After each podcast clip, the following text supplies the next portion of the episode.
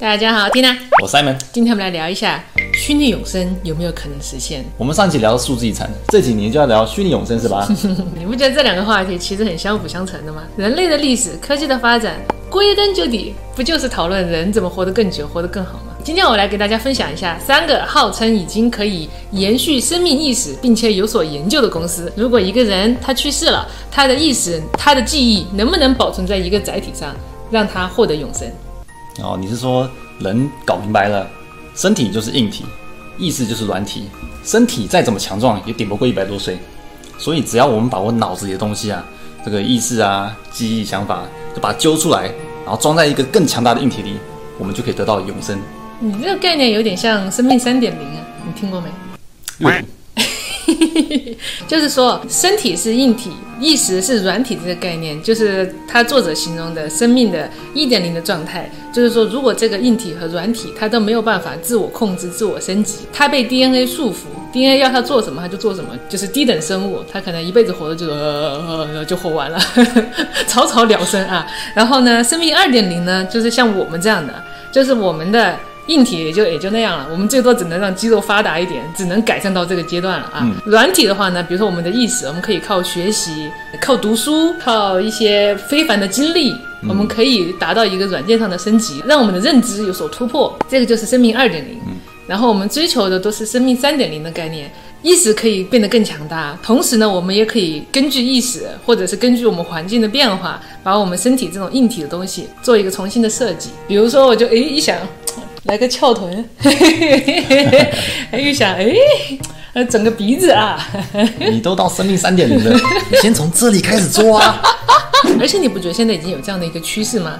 就是其实我感觉手机都有一点生命三点零的概念了，就是我们的软体上面的 App，我们都可以升级，不断的更新迭代。有新的加进来，旧的删掉。硬体的话呢，我会想到每一次换新手机的时候，就拿过来有一个细思极恐的功能，就是云端传输嘛。嗯，就是你把新手机这样嘣儿碰在一起，然后新手机和旧手机他们可以一下就把所有的资料调到这个新手机，然后你的旧手机经常用的很顺的一些偏好资料，或者是你下载的那些软件，就会瞬间的传到你的新手机上。你新手机的屏幕更大，电池更久，CPU 更好，滑得更爽。对对，所以你的硬体和软体要同时一起可以升级了。我有个 Apple，I have a new Apple，嘿，很厉害的吧？那么我们顺着这个思路往下撸啊，先不说社会伦理道德，如果给你一个机会，把你的意识放在某一个人的身上，或者某一种载体的身上，你会怎么样？你 容光焕发呀！啊，你自己说，吴彦祖、小栗旬，你要哪一个？王一博，肉还是鲜的好。王一博，哈，我往下搜一搜，还真的有这三家公司哈，他们的目标都是一致的，达到虚拟世界的人类永生啊，但他们的具体的一个技术还是有点不太一样的，就是技能树、科技树点的不太一样，就是这个意思。第一个公司呢，它叫做 Hereafter，是一个意外成为这方面业务的一个公司。事情是这样的。从前有一个人叫 James，他的爸爸呢得了癌症，医生跟他讲，他的生命只剩下剩下三个月了。James 呢，他有人工智能的背景，所以他突然想到，如果能把他爸爸的声音做成一个像语音助理的东西，和他一起聊天、听音乐、开玩笑，像是一个虚拟永生一样的存在，陪伴着他，就像那 Alexa、Siri 那种，只是他讲话是他爸爸声音的。对对对，一个语音系统。所以他在最后的那段时间和他爸爸一起聊各种各样的话题，全部录了下来，提取了九万多个单词，然后他把这些写成了一个程序，他做了一个和他爸爸声音一模一样的，像 Siri 一样的一个语音系统，然后他就很兴奋啊，拿到网上去给他的朋友交流啊，结果没想到成千上万的朋友全部私信他，让他帮忙去给他们的一些亲人做一个这样的语音系统。啊，好评如潮。接下来呢，他发现说越来越多的人找他了，所以他决定开一家公司叫 Hereafter，专门做这样的一个业务的开发。哦，这什么时候事情？在二零一六年，他做了一个语音系统，叫做 Dadbot。哦，就是这个 dad 还有 robot 拼在一起。啊，对对对，呃，刚做出来这个系统的时候，还发生一个非常搞笑而且有点诡异的事情啊，他只是想要测试这个机器人像不像，所以他就把这个机器人拿去给他妈测试，然后他妈就问了一个问题，结果这个机器人就回答了一个他爸爸经常用的一个单词，但是旁边人都不太会用的一种词汇，而且用一个非常巧妙的幽默带过了，所以他妈就说这货就是你爹。而且这个事情为什么这么诡异呢？是因为他爸就坐在他旁边，他就看那个机器人非常像他，他爸就很困惑，很 很困惑。你说谁都会有点困惑吧？要是哪天有两个机器人，他跑出来模仿我们两个，开了一个节目啊，叫做《天亮来踢门》，啊，模仿我们的声音，模仿我们的笑声，你说可不可怕？那个男主持人还喜欢每一集都讲一点荤段子。不过我估计我还是会关注他们的影片 啊，给他们开个小铃铛。好，说回来，虽然 James 妈妈呢，她很喜欢，但是也有人提出强烈的反对，就是 James 他的老婆，他会觉得说这样一个虚拟永生的概念，就是人自己在骗自己。这样类似的一个仿生的一个虚拟声音，他觉得没有办法减轻一个失去亲人的痛苦，反而会让你混淆现实和虚拟，让你活在幻想里面，分不清真的和假的。但是 James 觉得，如果失去了亲人，会让人陷入一种负面情绪的循环。那么，能不能把生病的精神、好的那些故事，用另外一种形式保留下来，继续激励我们这些人？他就觉得说，如果他将来遇到了一些生活的困难，他还是想像以前一样去问问他爸爸的建议，他就会非常希望有这么一个叫做 Deadbot 的机器人，因为这个机器人它储存了很多他爸爸的回忆，可以讲讲他爸爸年轻的那些故事，让你去想想过去，思考未来。嗯，所以这个机器人它不光只是个语音包，它其实比 Siri 再更高级一点，它可以做出更深的一个沟通。我也很好奇，就是它这个语音机器人到底是怎么学习和理解内容的？但是根据 James 他说的，他的目标是实现多线程对话，就是不单单只是一个 Siri 帮我打个电话，Siri 帮我订个披萨，帮我完成一个任务一样。他想要一个比较多回合的一个对话，就是你一句我一句，像一个人和另外一个人在聊天一样。他说，迟早有一天，人类可以和这些数字类人类机器人面对面，虚拟和现实结合，可以一起打牌，一起吃饭，一起聊天。那就好像说，你可以叫那个 Dadbot 啊，他说，哎，帮我订个披萨，然后他就回说，哎，披萨对你不好啊，我们先吃沙拉吧。啊，沙拉沙拉就沙拉吧。哎，乖儿子，他说让老子给你订披萨，信不信老子打断你的腿？那我还是叫 Siri 好了。呃，目前来说的话，这样的技术，James 说还需要十几年，甚至到几十年，才能做到一个毫无机器人痕迹一样的跟人在沟通，就像你的亲人永远健在一样，和真人一样的跟你互动哈。这有一个比较好笑的，就是说 Dadbot 它的这个服务呢分三档，有七块，还有十五块，还有二十五块的。也就是说，你不续费的话，就像我们上一集讲的，你的身体要死一遍，你的数据还要再死一遍。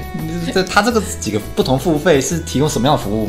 就是你七块钱的，可能就只能让你讲一个小时的故事，然后只能有一个账号登录。而二十五块一个月的话，就可以讲五个小时的故事，然后有好多人，最多有六名成员可以共享的。开群聊。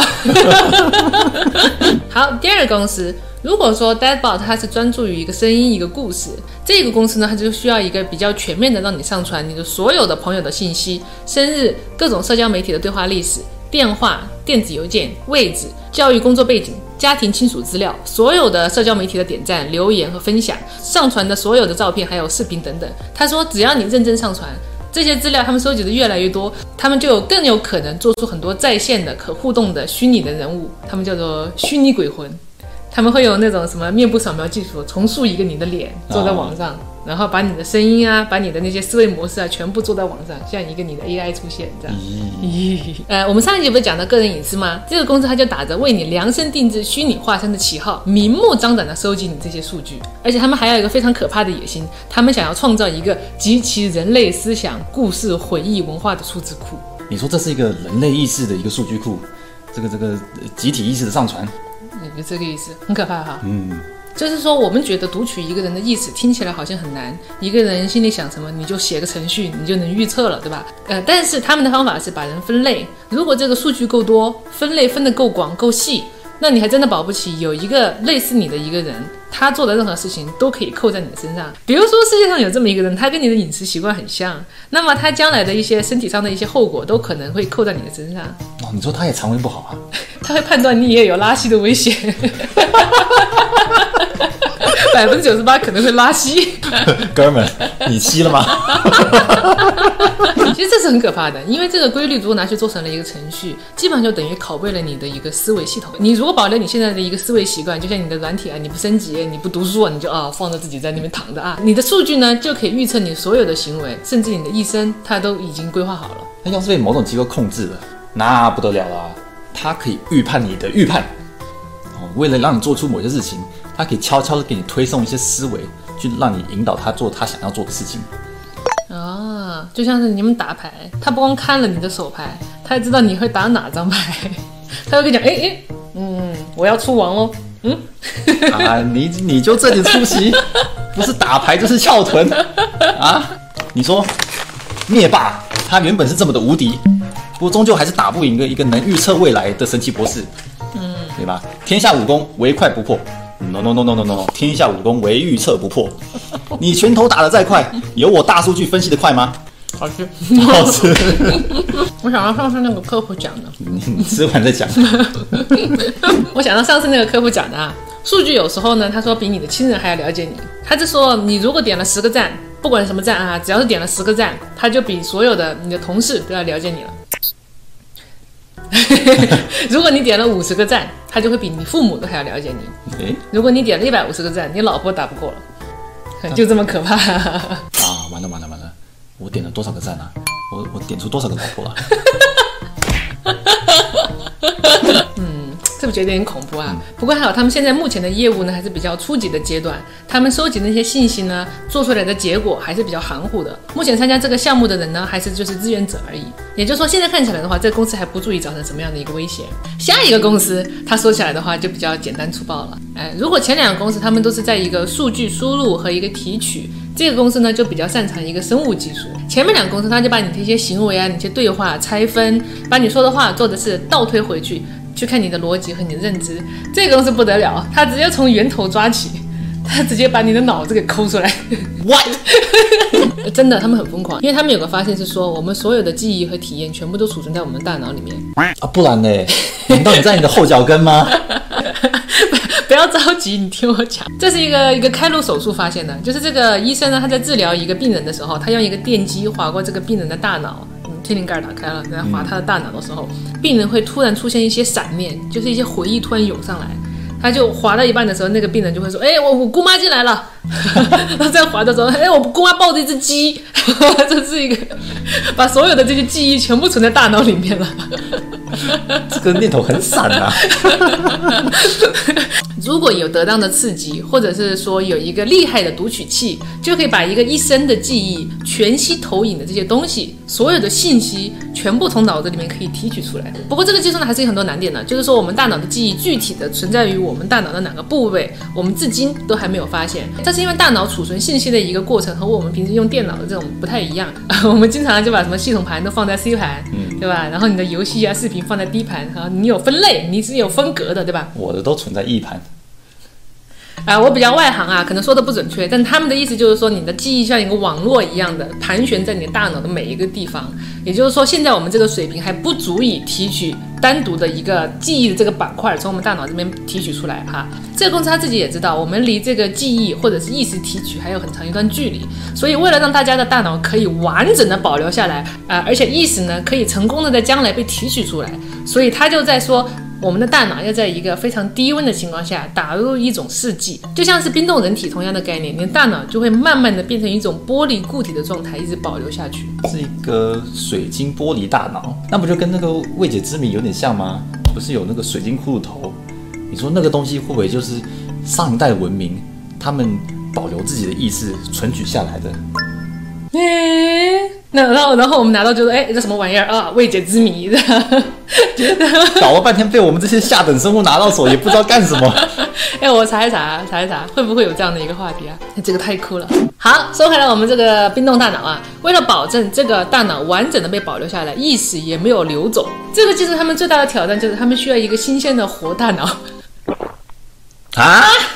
对他们要在活的人的身上把这个大脑给取下来。那这不就等于杀人吗？对，当然这也要自愿报名的好吗？而且还要交一万多美金的，不一定能选得上，好吧？他是在你将死的那一刹那，他们就拿一种试剂打到你的颈动脉里面，然后就哦，我怕，你不要再讲了。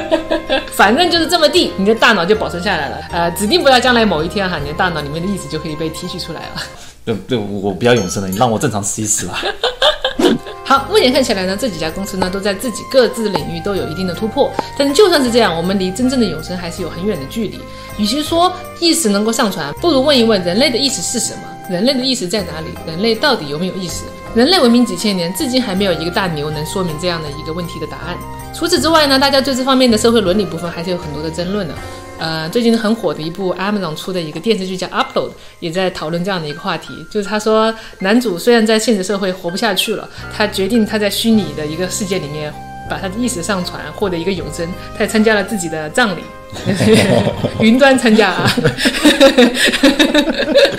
但是呢，他的女朋友呢，在外面对他有点不满，所以他决定不给他续费了，不给他充话费了，所以他被调到了一个二 G 世界，干什么事情都要有流量限制的，所以他出去说了一句话，就流量用完了，就卡在那儿。你说这里他们好不容易逃脱身体的束缚，万万没想到你话费充的不够，你还是个低等玩家嘛？嗯，那个冰冻的大脑啊。它是不是要保持在一个低温下面？你要不要把它放到一个冰库里面让它冰着？哎，我没有想到哎，我可以去查一下，有可能需要冷冻的大脑，还有上集我说的全球大停电。